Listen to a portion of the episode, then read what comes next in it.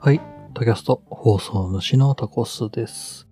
今回はお耳に合いましたら第7話のポッドキャスト配信者側として見た時の感想というのを述べていこうと思います。実はですね、もう現在時刻2021年9月の2日、22時57分と、あと2時間したらね、第8話が始まるんですよ。一週間遅れだぜ。こらダメだよ。っていうのは、まあまあ思いながらね、この第8話こそ、第8話こそ早めに、早めにあげたい。早めにあげたいんだな。でも、見るのが遅いんだからな。っていうところがあります。まあ、というわけで言っていきましょう。はい。というわけでね、今回、えーちょっと気になった点がですね、3つ4つあるんですよ。ちょっと1つずつちょっと揉んでいきますね。はい。まず1つ目ですね。えー今回、まあ、え高宮美園さんっていう、まあ、主人公の方がやってるポッドキャスト、お耳に合いましたらというのがですね、まあ、作中でですけれども、まあ、今聞くべきポッドキャスト100選じゃなかった、10選だった。100選は分かった。えー10選というものに選ばれるんですね。で、それ何なのかって、おそらくとある雑誌の、えー特集なんですけれども、そう、10選ってことは、他にもポッドキャストあるんですよね。うん、僕としてはそれ全部出してくんねえかなって思ってるんです。最悪、最悪物はなくていいのよ。その音声はなくていいのよ。最悪その雑誌だけでも読みたいなって僕は思っちゃった。お耳に合いましたらの下に、その深夜の古本屋、ちょっとこれ文字かすれて読めなかったんだけど、その深夜の古本屋〇〇ラジオ雑誌の記事の下にあってね、吉本兄弟っていうのが多分二人でやってるんだと思うんだけど、そう、実は多分僕、そのお耳に合いましたより多分そっちの方聞きたいんだよね。うん、そ紹介文もさ、実はその下にあったんだけど、見切れちゃっててね、そう。で、より解像度の高い、その、ディスプレイで見たら、もしかしたら見れたかもしれないんだけれど、うん、このスマホでいつも僕は、スマホの TVer で実は見てるんですね。解像度が低くて、読めなかったなそう、他のポッドキャストもね、作中の他のポッドキャスト一個もじゃないけど、出てきてないじゃない。うん。まあ、えっ、とね、多分これ最初の前半の方ね、その普通のドラマとして見た時の感想というので、えーお話ししたんだけど、一応多分向こう側としては、テレビ東京としては、これはポッドキャストの番組ではない。まあポッドキャストをスパイスとして使っているけれども、これは、ポッドキャストの番組というよりか、ポッドキャストを通じて題材にして、えー成長する、まあ、主人公たちを描くというドラマだから、多分ね、他のポッドキャスターとか出てきても一つ二つぐらいなんじゃないかなと思っていて、まあ、そもそも出てくるかどうかすらも怪しい。もしそのお耳に合いましたら2みたいなのがあればね、あるとは思うんだけど、ただまあ、この昨今のそのツイッター界隈とかを見ていても、そこまでそこまでそんな、その飛び抜けてお耳に合いましたらが人気ですってわけではないじゃない。第2話、第2クールはもう待ったなしですわっていうわけでもないじゃないですか。うんっていうのでね、僕はこの、なんだろう、お蔵入りしそうな、この他のお耳に合いましたら以外のポッドキャストが非常に気になったなっていうところです。そう、雑誌まで作るんだったら見せてくれてもいいじゃんね。そのウェブサイトでちょっと、そのテキストだけでも見せてくれたらいいななんて思ったりしています。はい。っていうのが一つ。と、その次に、まあ、その、お耳に合いましたらという、まあ、さっきの雑誌が出てくるんだけどね。で、まあ、周りのその、なんだろう、カフェテラスで、その3人、いつもの3人が雑談したのさ、その時に隠れリスナーなんですっていう、こう、後輩だか先輩だかわかんないんだけど、まあ、ファンが、ファンが直接来るんだよね。で、握手してくれませんか？ああ、声本物、握手してくれませんか？って言うんだよね。僕はそこで、隠れリスナーなんですっていう、そのこと、キーワードにピクンと反応してしまったんですよ。めんどくさいね、これね。隠れる必要あるっていう。そこ、そうなんですよ。リスナーなんですでいいじゃん。なんでわざわざ隠れリスナーという隠れる必要があるんですか？え、そんな隠れないといけないんですか？僕はそこが気になってしまいましたね。それはそれで面白かったね。そう、わざ、隠れリスナー、隠れてんだよ。隠れリスナーなのよ。隠れ、隠れリスナーがよ、その配信者本人に、ファンですってそれも隠れてねえじゃん。これ、ここはね、僕は非常に、まあ、違和感を持ったけど、それ以上に面白かったところですね。そう、隠れリスナーなんです、私って。どこ隠れてんの、あなたっていうね。あれは面白かった。はい。っていう、ところもすごい面白かったし、であともう一つね、あの、僕が見てた TVer では、その、まあ、30分間そのまま放送するんだけど、あの CM とかなしで、えー、TVer の放送では22分24秒で映る、映る、あの、描写があって、で、それは、その、まあ、3人がね、まあ、結構終盤の方ですよ。営業部のエースが、まあ、ようやっと店長と和解して、で、営業成功させました。で、みんなすごいねって。いやいや、こんな簡単だよ。つってる横で、高村美園が、いやー、大変だったね。みたいな感じのことをいつもの3人で話してるっていう描写があるんだけど、そこで、ちらっとそこでその2分、2分、24秒で映るんだよね。その佐々木良平っていう、まあ、音オタクっていう、まあ、これ第2話、第3話ぐらいで活躍した、まあ、えー、そのお耳に合いましたらっていうま作中のポッドキャストのジングルを作ってたりする、まあ、音マニア、オーディオマニアっていう、うん、ポッドキャストの配信をサポートするっていうキャラクターがいるんだけど、おそらくその方のヘッドホンであるソニーの、まあ、モニターヘッドホンだよね。一番、もう世界で一番有名と言ってもいいよ。のヘッドホンがデスクライトにかけられてるのがちらっと見えるんですよ。映るんですよ。そう。僕ね、あのヘッドホン、どこに直してんのかってすっごい気になってたんですよ。そう。だってあれ、脱着式か？いや、脱着式にもできるけど、スタンダードモデルというか、で、脱着式じゃなかったような気がするんだよな。で、折りたたみじゃなかったのよ。確か。海外モデルは折りたたみができるんだけど、バンドのところにガッションってこう、抱え込むようにハウジングの部分を入れ込むことができるんだけど、何が言いたいかっていうと、あのヘッドホンめっちゃ邪魔なんですよ。普通に考えると。うん、会社でその、あれかけて会社行きますって。そのヘッドホンどこに置くんですかっていう問題が必ず発生するのね。で、それはずっと気になってたよ。やっぱ、あの、ヘッドホンラックがあるんじゃないかって僕は思ってた。もしくは、カバンの中に入れてる。いやー、さすがにそれはちょっとなーって。ヘッドホンに悪いぞ、それは。もしかしたらケースに入れてるのかもしれない。ヘッドホン専用ケースを実は彼は持参していて、こうアタッシュみたいな、大事に大事にヘッドホンをこう、そっと入れてるのかもしれない。と、もうずっと実はこの第7話に来るまで、もんもんもんもんと気になっていたところなんだけど、今回それが解決したんですよ。そう、彼はデスクライト派でした。そう、デスクライトにかけてたんです。で、しかもこのデスクライト、面白いことに、えっ、ー、と、まあ、2段階曲がるタイプなのね。うん。で、まあ、黒い、えー、デスクライトなんだけど、えー、このお耳に合いましたら出てくる松丸ラッキョというメーカー。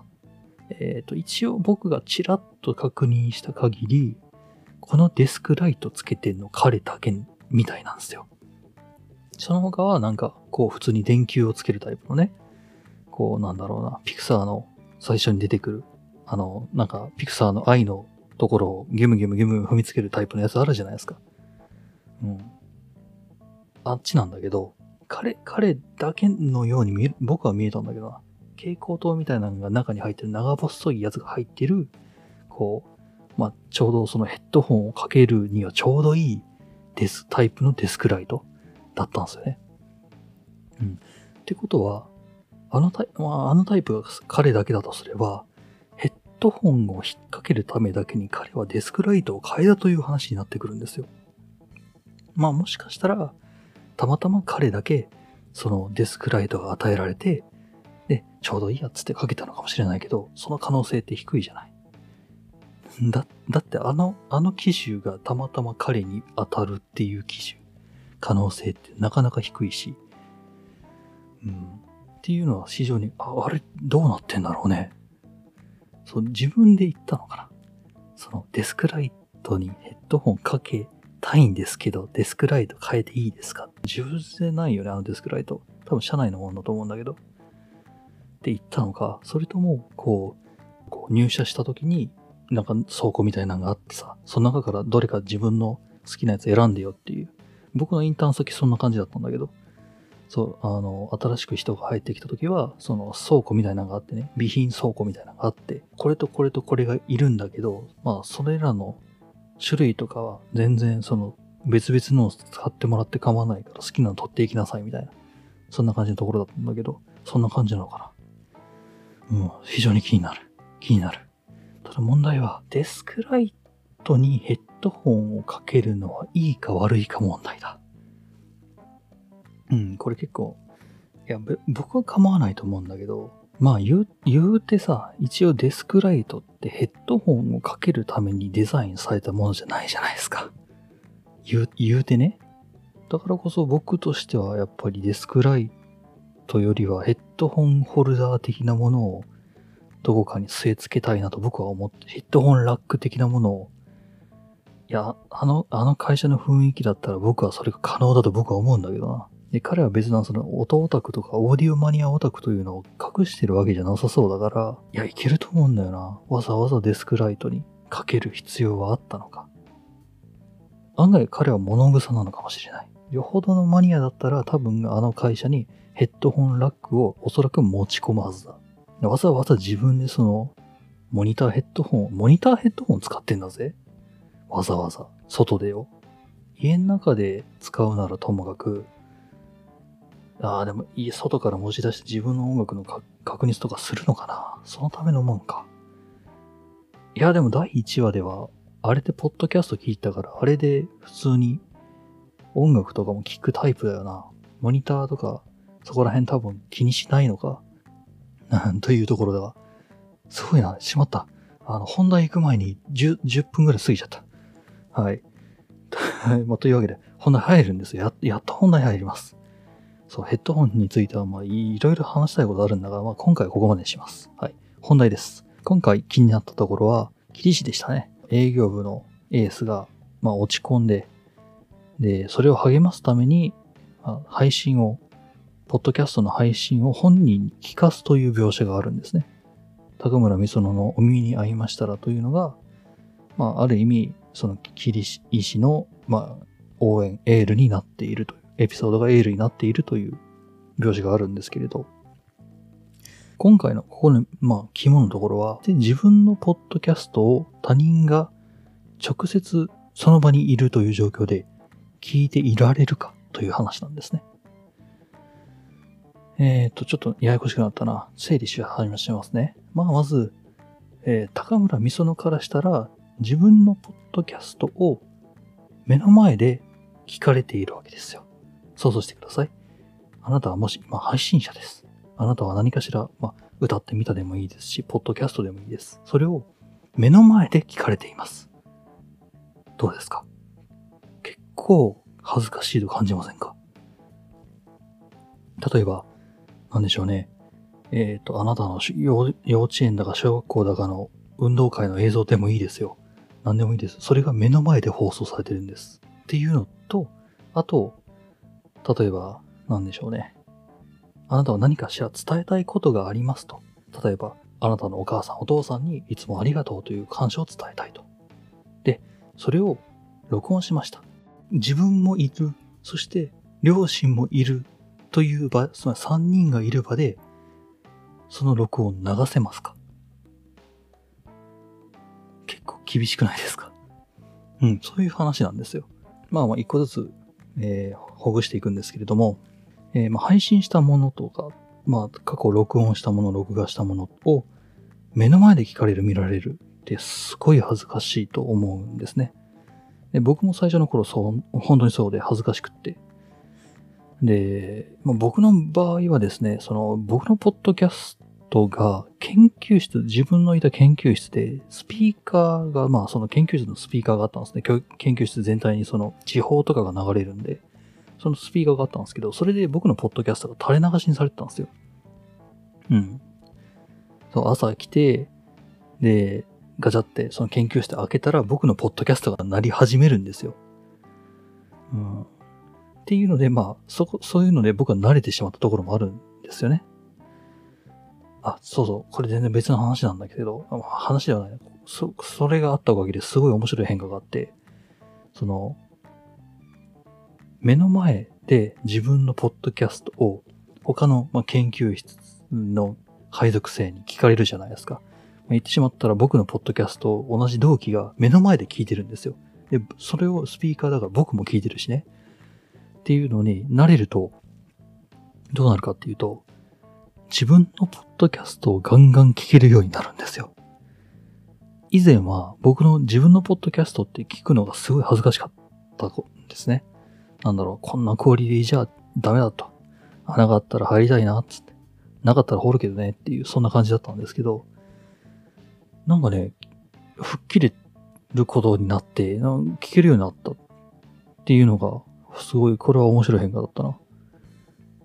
その客観視できるようになるんだよね、多分あれは。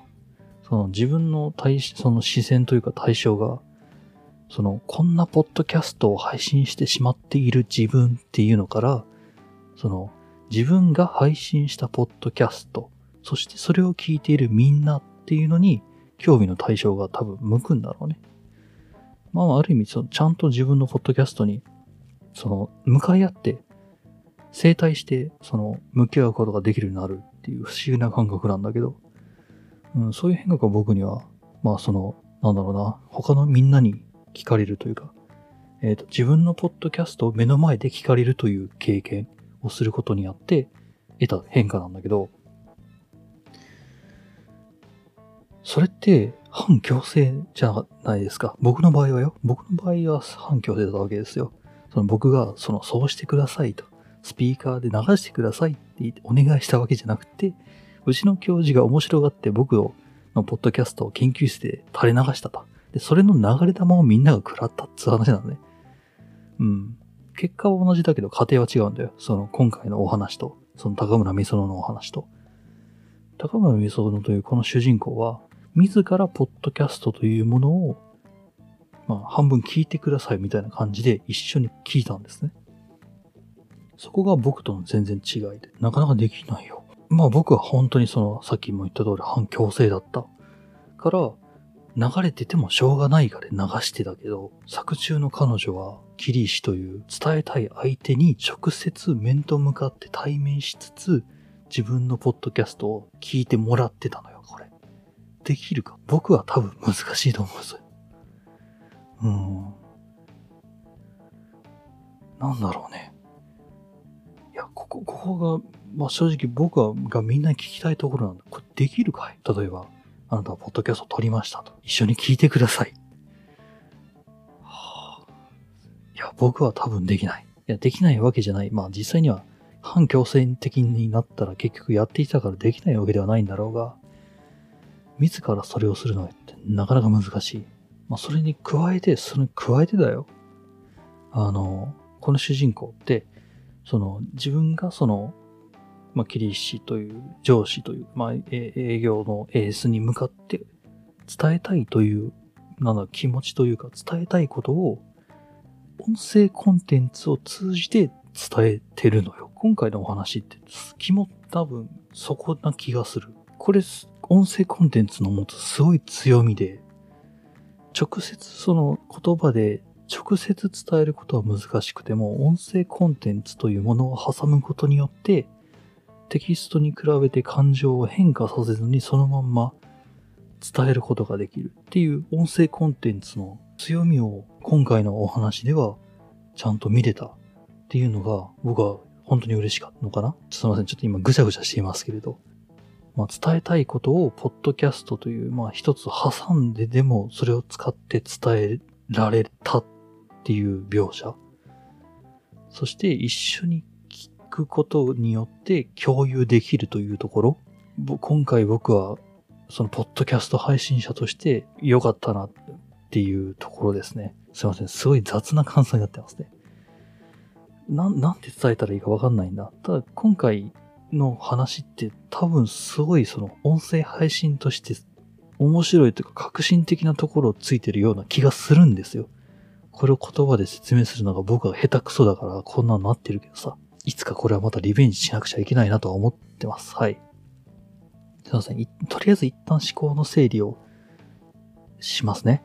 えっ、と、まあ、まず僕がすごいなと思ったのは、高村美園という主人公が話したいポッドキャスト、自分のポッドキャスト、自分の配信というものを一緒に聞くということができているという点。恥ずかしくって聞けないという人が多分大多数だなと思うけれども、彼女は行っている。